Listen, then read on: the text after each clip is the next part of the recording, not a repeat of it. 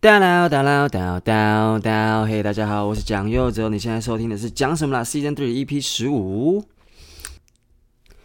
有一天，我有一个朋友跑去呃算塔罗，要问感情。他最近跟一个女生好像有点来往，有点暧昧，所以他想要问说：“哎呦，这段感情有没有机会？”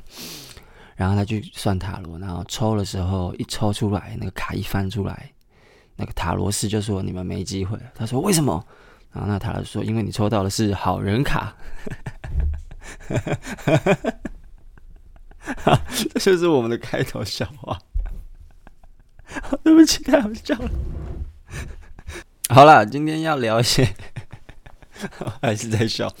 啊。今天要聊就是上次有预告的，就是我去看了 Michael 跟宋明翰的喜剧专场。然后还有 Jim 陈建平的喜剧专场《上帝已死》，然后之后 Michael 跟宋明翰他们专场是那个这就是喜剧。那在这之前呢，我想要稍微聊一下，就是呃这一次呃那个叫什么呃台湾喜剧圈相对最大的风波，也就是贺龙夜夜秀的那个事件啊。可是你知道，其实很多人问我说，我对这这件事情的看法是什么？我说真的，我的看法很简单，就是贺龙理亏，就这样，就就真的就这样。没有别的了，这件事没什么好讨论的。我甚至都不会说这个是贺龙夜夜秀的事件，我会直接把它夸胡成，也不是夸胡成，就是我会直接把它限缩成这是王局事件。因为从头到尾我都觉得，呃，主要责任是在王局身上。那王局的说法，我觉得也有讨论空间，就是他到底是在讲善笑圣那个身障人士。比较成分多一点，还是他是在讲民进党消费身障人士的这个那个行为值得公，就是接受公平这件事成分多一点，我不知道，我不知道，反正但是我觉得他这个行为有不妥的地方，但是他不妥的点是什么？可接受、公平，可让大家讨论，所以我会把它说成是王局的事件，因为主要责任在他身上。但是就是很像车祸一样啊，就是车祸不是会填那个三联单的三联单嘛，对不对？然后之后你就会把责任归属优先的可能会排在第一个、第二个、第三个这种感觉。我觉得，呃，贺龙作为节目的门面，就是节目的主要的那个标志，然后他又是整个节目的负责人，然后他又是主持人。说真的，你要说他完全没有责任吗？我觉得他起码要在三连单里面排在第二或第三，就是他有连带责任，但是不是该负最大责任的那一个。所以简单来说，就是我觉得他理亏啦，真的就是理亏。我觉得这两个字可以直接把贺龙的事情，就是呃，整个解释完。对我来说就是这样，理亏好不好？可是如果你真的要去讨论说，好，那这件事情有更大的后续效应，会产生这么大的后续效应的原因是什么？其实很简单，就是后置的时候没有把这段 QC 掉。那这时候我们就得讨论说，为什么呃夜夜秀没有把这段 QC 掉？难道从剪辑到呃贺龙本人，然后一直到内容长萨泰尔的内容长曾伯恩？都没有发现这件事情不妥嘛？其实我觉得，呃，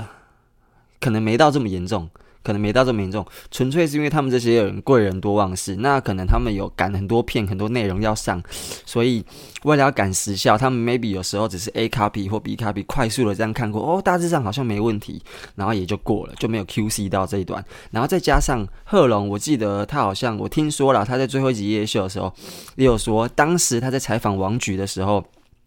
并没有意识到他影射的可能是陈俊翰律师，所以在当下他没有这个印象。在事后他在重看这一段的时候，如果他又在快速扫过的这个状况下，他当然就不会有疑虑，说：“哎呦，他是不是在讲谁？或这件事情是不是妥不妥？”因为他根本没有那个政治正确的那个警钟被敲响，所以他可能在后后面在 QC 这一段的时候就直接就这样带过了。我觉得就是就是就是可能就是这样，真的是一连串的巧合，然后导致的。但你要说，身为一个呃主持人，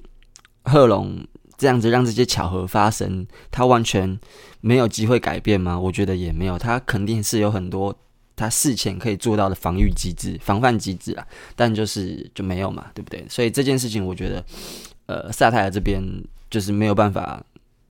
就是说他没有责任。然后这也是唯一一个我觉得不值得开的战场，因为这个战场一开，我觉得萨泰尔就输了，也不是输，就是这个这个点上，就是萨泰尔有全盘的责任，他就是三连单第一个，就是针对后置上没有把他后置掉的这件事情。如果大家要开展的话，我觉得我是萨泰尔，我会直接道歉，因为没什么好说的，我也不是理亏哦，这个就是我真的没做到。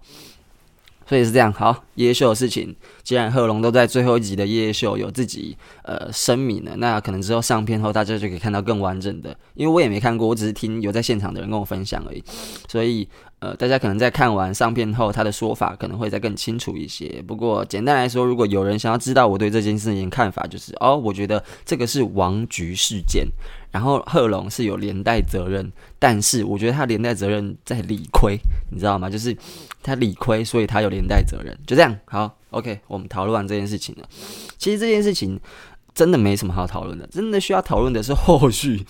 后续其他的呃，整个台湾社会连带去讨论到喜剧圈的风气跟形象是怎么样，巴拉巴拉巴拉。那其实说真的啦，说真的，我觉得这件事情啊。有点呃，就是有人因为呃夜夜秀事件去跟贺龙说：“哎、你看，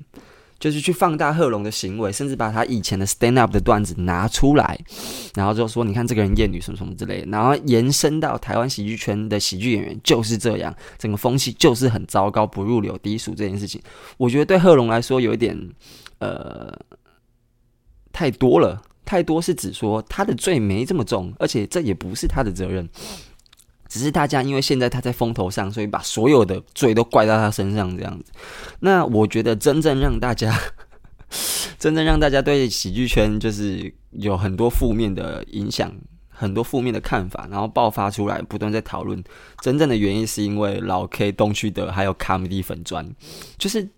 这三个人有点提油救火，你知道吗？就是本来战场只有在，就大家看二战嘛，就战场本来只有在欧陆一小块，哦，比利时被侵略了，什么什么之类，瑞士什么之类的，然后。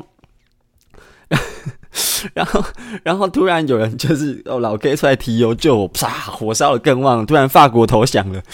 然后东区德也出来发文说啊，怎样怎样怎样，在他的队上发文什么什么的。然后突然整个打过打过英吉利海峡，要攻到英国本土了，你知道，那 个战线直接爆开，整个欧洲沦陷那种感觉。然后再来卡米蒂，卡米蒂又在那边发文，就是有点像是小酸，你知道吗？但我觉得，我觉得。哎，这就要说到一点，就是卡米的粉专有很多人在管理。那这次发文的这个人是卡米的总监 social，那 social 就是很爱大家的嘛，所以很爱大家这件事情，他可能是因为他看不下去贺龙这件事情被放大成这样，而且大家又把责任全部丢到他身上，他可能看不过去。那他一个老人家对自己的小孩有爱，就想要出来说个什么啊？结果没想到一说啊，提油救火，整个打到要敦刻尔克大撤退，你知道？所以我觉得 事后会发生这些事情是这样，那我觉得很好笑，就是其实不管是老 K、东区德还是卡米蒂，大家都是为了替喜剧圈说个什么，或者是替贺龙说个什么，所以才出来讲了些什么，去捍卫我们的这些，呃，捍卫我们的这些呃喜剧圈的美好这样子。只是说大家有点太冲了，都在情绪上，所以讲的东西都有一点，呃，怎么说，嗯、呃。没有必要，真的是没有必要。你知道我自己在对上发了一篇文，就是在专门讲说，呃，很多大众以为喜剧是幽默是一件很简单的事情的，呃，错误印象是怎么来的。然后这篇文里面下面有一个，哦，我打了三千字吧，我猜。然后，反正这篇文下面有一个人留言说，他很好奇为什么台湾喜剧圈的演员明明这么厉害，可以把一些困难的议题处理得很好笑，散播给观众知道，但是在面对公关危机上却处理不来呢？然后我就回他说，呃，你错了，你错了，在这件事情夜夜秀这个风就是风头上，光是不表态就是一个很赞的公关处理，你知道吗？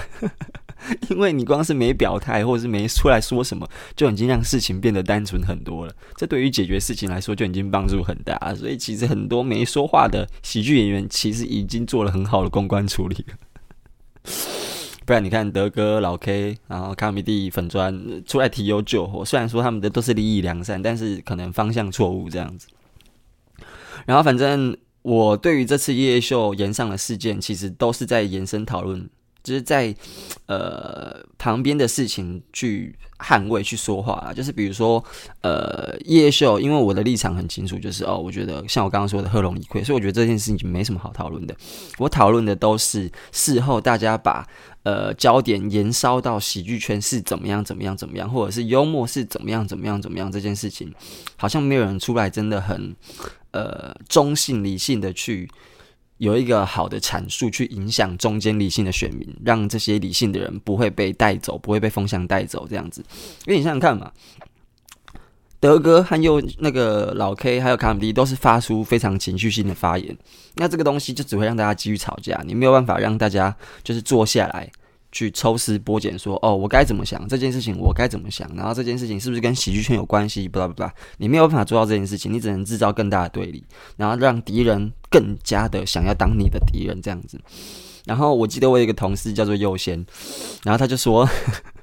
我其实很想要出来说个什么，你知道吗？但是。我那时候觉得我没有立场，可是当我看到老 K、东区德或者是刚毕业粉砖这些有喜剧演员身份的人出来说话，但是好像都言之没什么物的，然后又提油救火的时候，我觉得 不行的，我好像真的要出来，就是替他们说个话，出来赞一下那些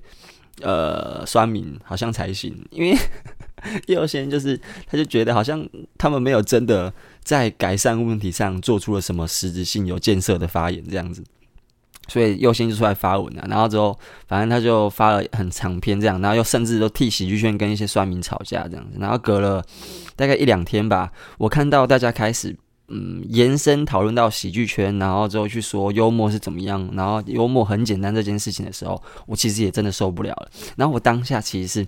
写了一篇一直在讽刺、一直在酸这些酸民的，就是一直在臭这些人的呃 thread，想要发出去，但是我事后想一想，想说。不对，这好像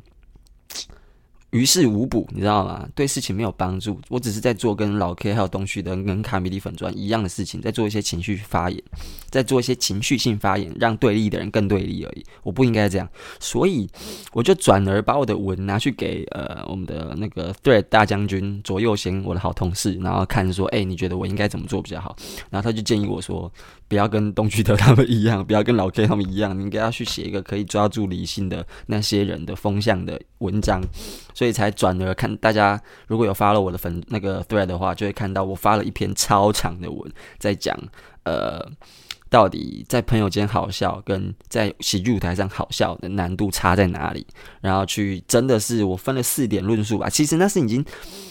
浓缩浓缩很多很多了。其实如果真的要讲的话。真的是会讲一大，我真的那时候我就写写写到最后，我就觉得说，哎，优先，我感觉我再写下去会变小论文呢。然后他说，对啊，所以我平常在对上发长文的时候都是这种心情。我说，哦，好，那那那我知道了。所以我就是先在我的 Google 文件上打了一个草稿之后精修完，然后之后再转到对上，然后就在对的转上去的过程，我又再精修一次，然后最后成了大家现在看到这个版本。那很多人也转发了，其实。最大的目的，真的就是要让呃大家不要觉得说喜剧圈的反应都在制造对立，然后就让那些还没有被左右的那些理性的中间观众可以知道说，没有没有没有，我们喜剧圈真的不要被一竿子打翻一艘船这样子。所以我就做这件事情。那简单来说，这就是这是夜秀事件，我对于喜剧圈做的一点点小小贡献，以及我对夜秀的看法。所以大概讲到这边吧。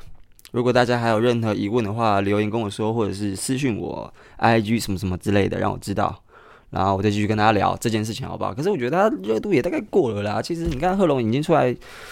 表达他的说法了，真的就是这个事情已经可以让他上个句点了啦。大概就让他过去吧，对吧？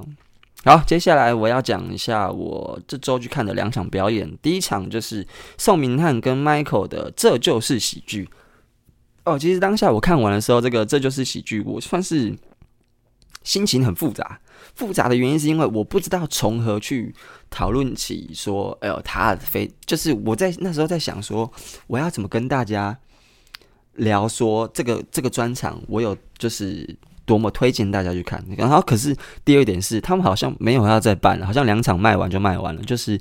不知道会不会加场啊？那希望是会啦，因为我觉得他是一个很很怎么讲。用心的一个专场，然后我会说用心是因为好不好笑，好笑这是当然的，然后只有好看这是当然的，所以这个已经是基本盘，这已经不用不用讨论了，就是好看。然后我们现在要来剖析它好看的地方在哪里。可是因为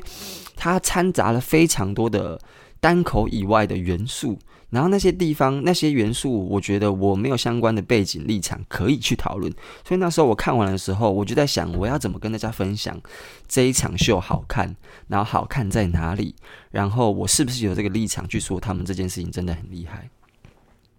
然后我就这样想想想，想到后来我就觉得啊，随便啊，我就做一个观众的角度去分享，说这这这个地方好看在哪里就好了。难道说对不对？用这个角度。就不行吗？一定要用很专业的角度去告诉大家哦，专业的地方技巧上哪里厉害，大家才会去看吗？不会，我觉得好看的东西，大家就是就是会去看。所以我要来分享，这就是喜剧这场专场，呃，它融合了相声、单口喜剧、漫才、单对口相声，然后还有短剧、单人短剧，非常多的元素。其实那时候宋明宪跟 Michael 在上了播音之后，他们就有提到，他们想要讨论的到底喜剧的边界是什么。呃，简单来说就是哦，单口相声跟单口喜剧差在哪？那对口相声跟漫才差在哪？那如果我是不是在这这个对口相声上面做一点点改变，是不是就变漫才了？然后他们就要去讨论这个每一种元素啊，每一种表演类别的边界到底在哪里？那其实宋明翰他已经开宗明义就讲了，他在表演里面也说了，好像在前半段就讲到了吧？他就说。你去定义喜剧的类型，对喜剧来说是没有意义的，是不好的，只会造成退步，只会变成守旧。所以不应该去被这个喜剧的形式绑架，应该要自由的去以好笑为宗旨，以带给观众快乐为宗旨去发展你的表演，这样子。所以宋明翰开宗明义就讲这个东西，然后我觉得讲的也蛮好的，确实这个东西有点像是现在大家在大家在吵说喜剧圈，而、不是喜剧圈那个。饶舌圈什么哦？现在好多人都是在唱歌，不是在饶舌，但是大家根本也听不出来，就是什么旋律饶舌啊，跟真正的 boom bap 饶舌差在哪？什么什么之类的。那旋律饶舌还算不算饶舌啊？什么之类，就是有点在吵这个啦。但其实说真的，呃，这个都是主流文化，对观众来说，我听得爽就好了，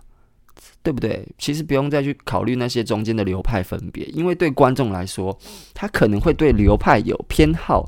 但是今天一个他没有看过的流派，或他本身没有那么有兴趣的流派，出了一首意外让他觉得好听的歌，他会不会去听？他还是会去听嘛，对不对？那喜剧也是啊。你说你今天讨厌冒犯喜剧，你今天讨厌漫才，你今天今天讨厌相声，你各自对他们有各自的偏见。但是如果今天一个真的很出圈的某一个类别的作品，不小心被演算法丢到你眼前，那你也好死不死点进去看，想说，哎呦，好像真的还蛮好看的。你会不会对这个东西改观？你有可能嘛，对不对？所以其实说真的，我觉得我蛮同意宋明翰这件事情，就是你不需要去对喜剧的类别的边界设立的这么明显。就是它可以长得像漫才，同时也可以长得像对口相声啊，那要怎么样？它可以长得像脱口秀，它可以长得像呃不不是脱口秀，单口喜剧，它可以长得像单口喜剧，它也可以长得像单口相声啊。那端看你中间是怎么处理的嘛。那其实回到观众的身上，他们哪需要知道他们今天来看的是非常精确的什么东西？没差啊，因为他们想来看的是秀，他们想来的是享受，对不对？那所以，呃，回到他们的秀本身，我觉得他们在整个秀的架构上是非常的后设的。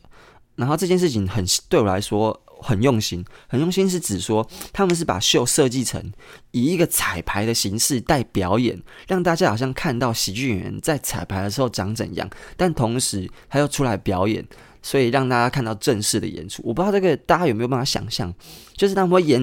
就是他们的做法，其实就是呃，开场结束之后，他们要进第一个表演，就是他们会先在旁边做一个 talking，然后 talking，然后之后就说，哦，我们来彩排一下明天的那个呃表演，就是等于说他们这场秀的预设是今天是彩排夜，明天要正式演出了，他们把彩排夜表演出来给大家看，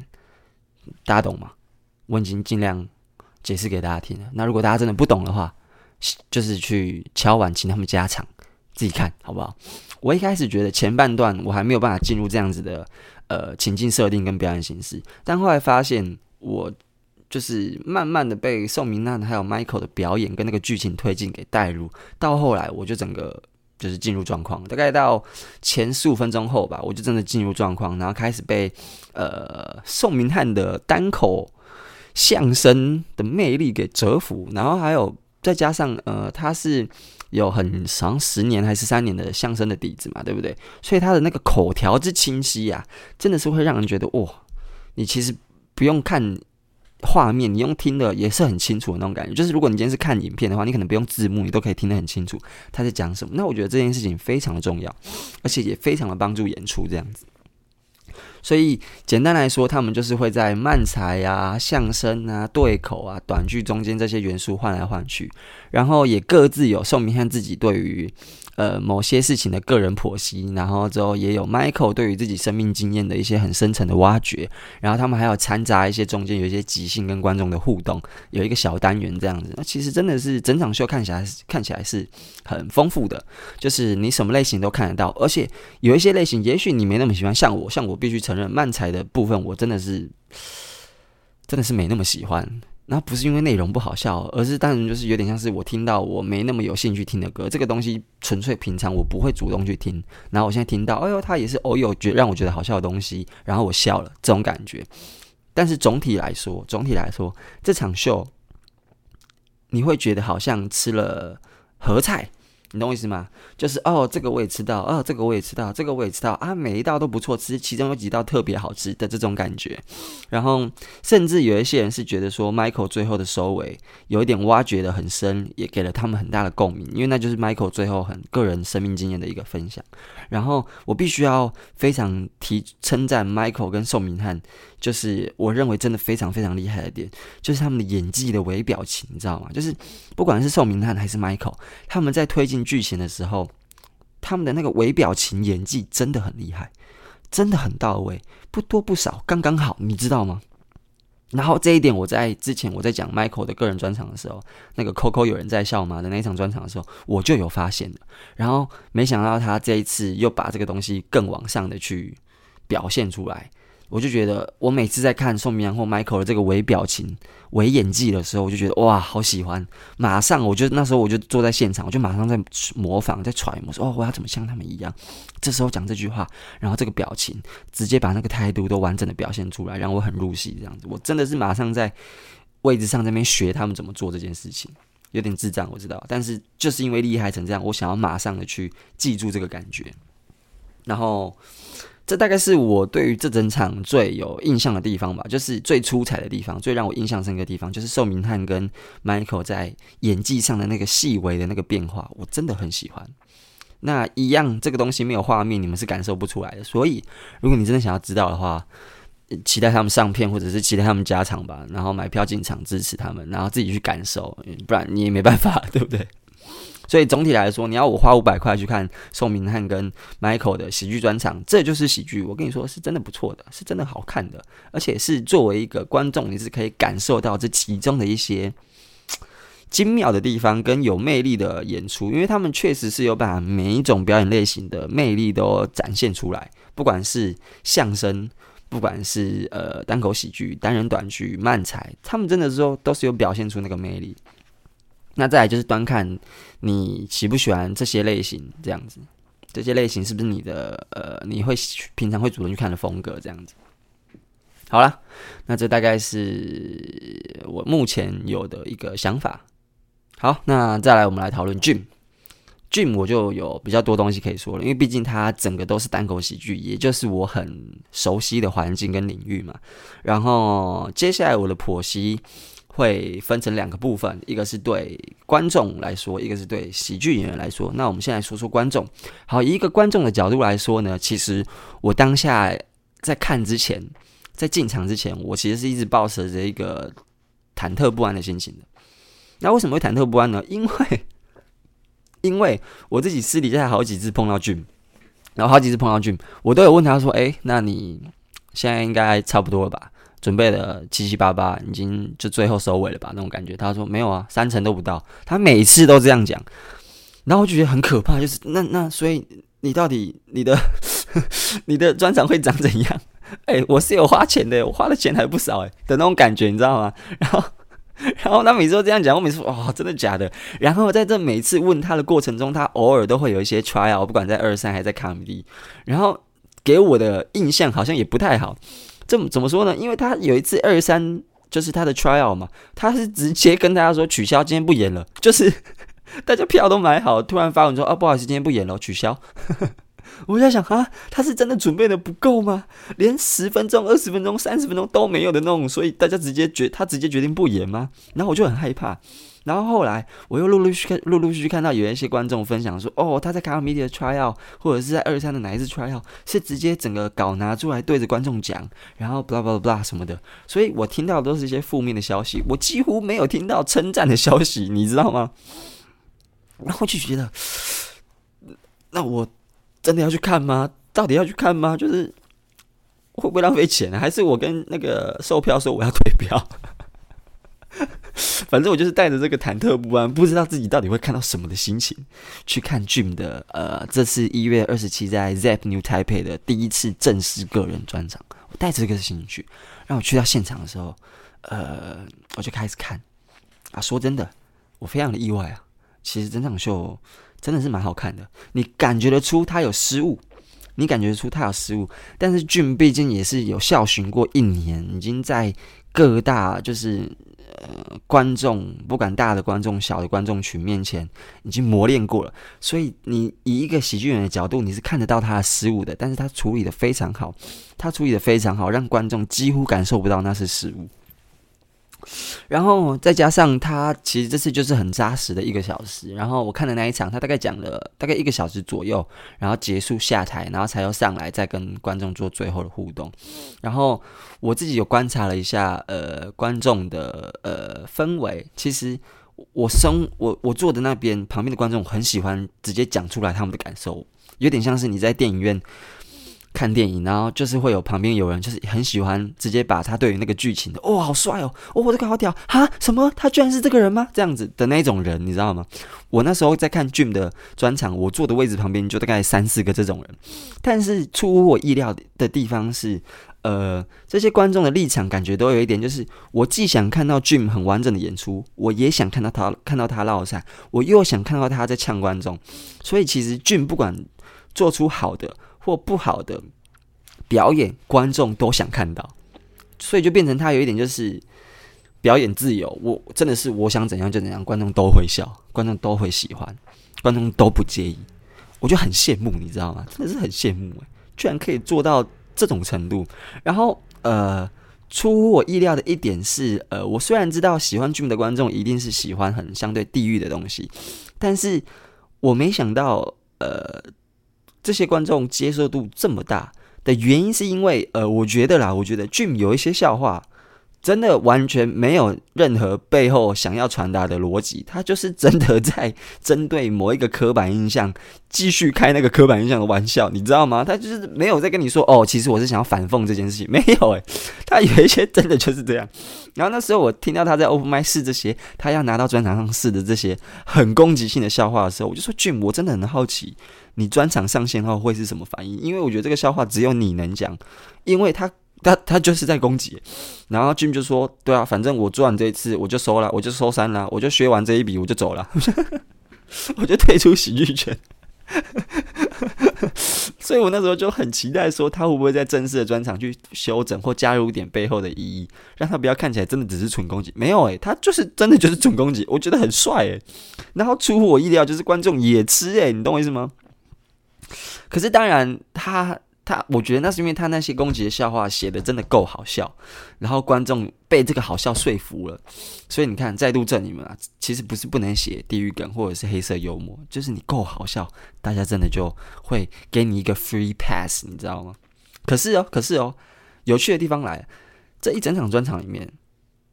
，Jim 的攻击笑话很多，但是也有他讲完之后观众真的也不敢笑的笑话。真的也不敢笑，就是等于就是他写的不够好笑之外，又太攻击性太强，所以观众真的也不敢针对这个笑话去做回应，他们会害怕。所以其实以一个舞台呃，以一个观众的角度来说，你如果去看 Jim 的现场，你真的是会觉得哦哦，很像在做你知道三温暖，呃，很像在做云霄飞车，大家都冲很嗨之后，会突然有一个地方，哦，整个掉下来，整场。可是可是不是那种完全鸦雀无声那种，是是那种。呃，大家露出那种我到底该不该笑的 的的那种感觉，你懂我意思吗？就是你还是听得到观众的反应，但那个反应很明显是观众不敢反应。就是这样。所以我觉得，如果你是 Jim 的观众，然后你去看他的这场秀，我觉得你会真的很爽，真的很爽是，你你会很有那种啊、哦，对，有人帮我说了，或者是啊、哦，对，我的心里的邪恶被释放出来了，那种那种感觉。所以这是一个大概观众的角度，是一场非常好看的秀，然后至少比我预期的还要好看很多啦。好，再来我们要讲到喜剧演员的角度。那我会想要剖析喜剧演员的角度呢的原因，是因为我知道有很多喜剧演员，尤其是新人，会听我的 podcast，然后去吸收一些我在喜剧上的一些解读跟认知，然后甚至有些人跟我说都有帮到他们，所以我想要做一个呃喜剧演员的角度去剖析 Jim 秀、Jim 专场的一些技巧，然后跟呃。一些我看到很厉害的做法的地方，然后可以让如果有兴趣在呃喜剧上继续进步的一些喜剧新人，或者是一些就是中手，可以听听看我对于 Jim 这一次专场的剖析啊。首先呢、首先 Jim 的文本有一个非常非常大的呃突出非常大的优点，就是他的文本非常非常的完整。而且非呃不是完整，非常非常的工整，他的文本非常非常的工整。你知道我在看 Jim 的表演的时候，其实我整场我笑的地方都不是在他的 punch，我笑的地方都是在他的即兴跟观众的突然的反应。因为有时候在喜剧现场会突然有一些观众笑得很夸张，哇哈哈，然后然后之后全场听到他笑，全场就跟着笑的那种。我就是笑这种反应，所以这些观众突如其来的反应。那除此之外，其实 Jim 的呃。表演内容、段子内容，我几乎没什么笑。那请让我先替自己呃说明，并不是因为 Jim 的呃段子不好笑，不是，只是因为我们是从业人员，所以我们会，尤其是我啦，我已经在不同的地方说过，就是每次我看喜剧专场的时候，我常常是前十分钟、十五分钟看一看之后，我就进入了一个剖析模式、解构模式，那种时候我就变得像在工作了，所以。就会有点像是在看说他到底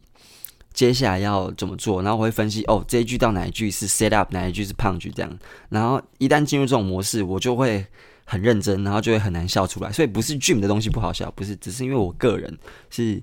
从业人员，所以有这种职业病，然后就会不会太笑。我去看谁的专场，其实都是这样，都不不会太笑这样子。所以呃，我那时候。回来，回来，讲太多。回来，我那时候就是，呃，我在看 Jim 的这些段子的时候，我发现我进入这个解构模式的时候，就发现到 Jim 的每一个段子都非常的工整，它一定是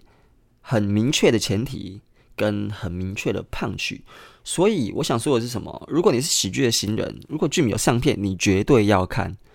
你绝对要看，因为你可以很清楚的把他的。就是文字抄下来哦，然后你可以把前面第一句、第二句画成 set up，然后第三句 punch，第一句、第二句 set up，第三句 punch，它是很明显的，就是三拍或者是 set up punch set up punch punch 的那个打破预期，就是打破 set up 的预期，你懂我意思吗？所以你如果要学的话，你如果要提升你的文本的话，Jim 的文本非常的扎实，非常的工整，你绝对要看。那当然，因为这是他的演出，所以我不可能在这边举例他的笑话内容，不然就帮他破梗。这个这个我不能做这种事情，我只能跟你说，就是 Dream 整场一个小时所有的呃段子，不管是 one liner 型的，还是故事型的，还是观就是表达观点型的，几乎啦，几乎都是在非常严格跟工整的段子架构下去造成他的笑点。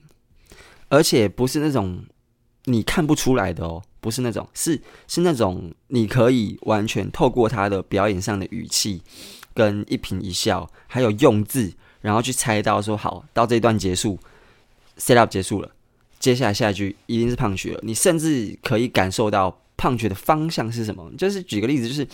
俊这整场呃的段子。我都在听他的 set up 跟 punch，然后每次我听到他的 set up 的时候，我就会知道说好，这边 set up 停了，下一句一定是 punch，那 punch 是什么方向？然后因为我是从业人员嘛，所以我可能比较敏锐，比较敏感，我几乎都可以猜到他打破预期的方向是什么。我几乎甚至有时候我已经在心中把 Jim 可能的胖曲讲出来，然后真的有一两个也讲中了。所以那时候我就可以，呃，我那时候就有一个很强烈的呃想法，就是如果今天你是一个文本已经有一定程度的演员的话。你就可以马上跟我一样，很明显的感受到 Jim 在这方面有多么的工整，有多么的干净。Jim 段子真的很干净，就是干净到几乎没有冗词赘字，他的每一句都是精华，你知道吗？就是已经删到不能再删的那一种。然后他的胖曲也确实都是可以在观众的预期之外，但我觉得那是因为那是观众，他们就不是从业人员，所以他们平常不会大量的去练习你要怎么。打破预期，然后假装误导观众，就是他们想要猜 punch，其实还让他们猜错的那种感觉。所以我觉得，如果你是喜剧演员，你想学怎么提升自己的呃文本的精炼度、跟那个干净度、跟工整度的话，我觉得你一定要看 Jim 的专场，或者是 Jim 之后可能影片试出来之类的。Jim 的笑话真的很工整，真的很干净，几乎没有冗词赘字。好，这是第一点。如果你想要提升文本能力，去看 Jim 的东西，Jim 真的是很干净。他段子甚至我觉得有时候比博恩还干净，因为博恩有时候会加一些表演拍或什么的，然后去辅助他的笑点什么的。然后贺龙更不用说，几乎都是表演拍，也也不是几乎都是，就是他的表演拍比他的文本还出彩的那种感觉。就贺龙，贺龙，但是只有 Jim 这个人，他就是那个形象嘛，他的人设就是那样嘛，所以你要期待他有表演拍很难。很难，很少，不是没有，就很少。但是取取之而来，呃，换之而来的是什么？就是他的文本真的很工整，比大多数的一线演员都还要工整、干净。那这是他的优点。好，再来是 Jim 的人设这件事情，就是我其实在看 Jim 的专场的时候，我有思考一件事情。呃，我刚刚也说了嘛，Jim 的段子讲了很多真的很有攻击性的东西，甚至都没有背后意义，就是在纯攻击的。的段子，我我自己认为是这样啊，不知道大家之后看了有没有别的感受。但是我自己当下看的时候，我认为那个段子并没有讲背后的任何话，就真的是在开这个玩笑，在讲这个刻板印象。然后，反正我在看的时候，我就在剖析为什么 Jim 可以，别人不行。那这一点，包括 Jim 自己也有讲到，在他自己专场段子有讲到说，哎呦。我也讲过很多很糟糕的话，为什么大家没有来攻击我？他带有自己的一套段子，所以大家有机会可以去看这样子。但是，我想作为一个喜剧演员的的那个角度去剖析这件事情，就是如果你是想做黑色幽默或者是地狱梗类型的新进演员，你想要走这方面的话，麻烦收起你的笑容。真的，呃，你想要在这件事情上面做得好，你就是要。冷面没有别的方法，我我至少我现在看起来没有别的方法，因为我觉得，呃，冷面有一个好处是，它让观众无法解读你的恶意，你懂我意思吗？就是因为你看到这个人，你觉得他像机器人，你觉得他毫无人类的表情、生命力，所以你无法解读他讲出这句话的时候，到底背后是什么态度，你懂我意思吗？有时候又会因为他很认真的讲这件事情，你反而去怀疑自己，说他真的有这么认真吗？不可能吧？你懂我意思吗？但是你想想看啊，假设今天是我好了，或者是呃身边任何一个有人类生命力特征的呃人去讲这些话，你就自然而然的能够透过你的生命经验去解读说啊，通常这种笑面虎吼，或者是这种笑笑的人吼，背后可能是怎样是怎样是怎样，从而让这些人。有一套逻辑可以去思考，你是不是真的有恶意，或者是自动帮你贴上有恶意的标签。但是所有人呐、啊，我是说所有人在生命中，你会遇过几个冷面的人？你生命中，比如说你现在有十个朋友，十个里面有几个是冷面笑匠，或者是有十个里面有几个是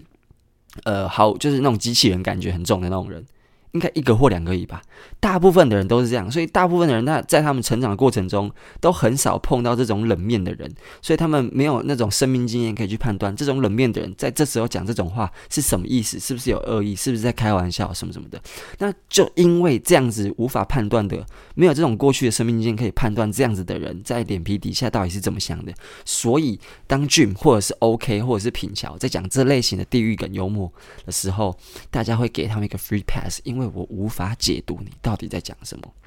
我觉得我讲的有点抽象，但是呃，这就是我真实的想法。你想要讲黑色幽默、地狱梗，你想要有 free pass，真的就是要这样，没有别的。至少现在我看起来没有别的，对，真的。因为国外的大神 Jim Carr、Anthony j a s o n 就是标杆型的两个人，其实也是啊，也真的是这样。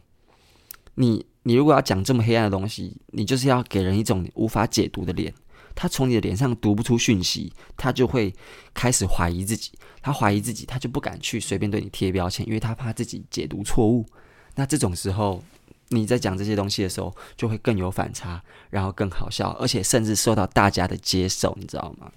所以在这边建议各位啊，有要走这个方向的，去把你的表情抽掉了，去把你的人类特征抽掉了，真的只能这样了。也不是只能这样，是至少我的理解里面，我还没看过别人不是这样然后办到的。你想想看好了，假设今天一个嬉皮笑脸的直男讲一些第一个地狱梗，你很自然而然的就会觉得说，干他这边讲那个他妈智障直男，妈的操，自以为幽默。你你因为他嬉皮笑脸的啊，你很容易就会有这种解读方式啊，因为你看过很多这种自以为幽默的直男在私底下讲过这种笑话嘛。所以你就会有这样的生命经验去解读，说一个今天在台上的一个演员，他是这种手舞足蹈、那种笑面笑面的直男、直男、智障、智障的那种感觉，在讲这种黑色幽默，你就自然而然会投射到你身边曾经这样做过的其他男生，从而有这样子的解读，所以你就会反对他们的笑话，你就会觉得他们很糟糕，你就会唾弃他们的行为。可是今天如果换成冷面的人呢？因为你不懂得怎么解读，所以就会像我说的一样，你会给他们一个 free pass。这个 free pass 的来源是什么？因为你怕自己错了，你怕自己解读错了，所以 OK 啊，或者是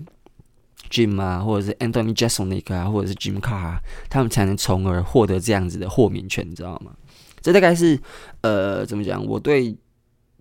这次看完剧名专场，以一个喜剧演员的角度去分析，最大的两件事情：一就是他文本真的很干净，干净到值得所有人效法，所有人学习；二就是在这个风格上，我悟出的一个道理就是，你必须抽掉你的人类生命特征，让观众无法解读你的了、你的表情、你的脸，无法解读出你的意思，只能根据你字面上的意思去接受到笑话以外，除此之外，他什么都解读不到，都的。人设，你才有办法去做黑色幽默这件事情，才有办法在台湾这个道德标准这么高的地方，去有这个黑色幽默的权利，去有这个讲地狱梗的豁免权，好吗？那大概就是这样了。大家有机会自己去看一下，自己去感受一下现场喜剧这种东西，还是要进现场感受最深啊。其他都是我在干话屁话啦。好了，那我们今天就大概聊到这里啦。好，那这就是我们的讲什么啦？Season 3 EP 十五，我们下次见。拜拜。当当当当当当。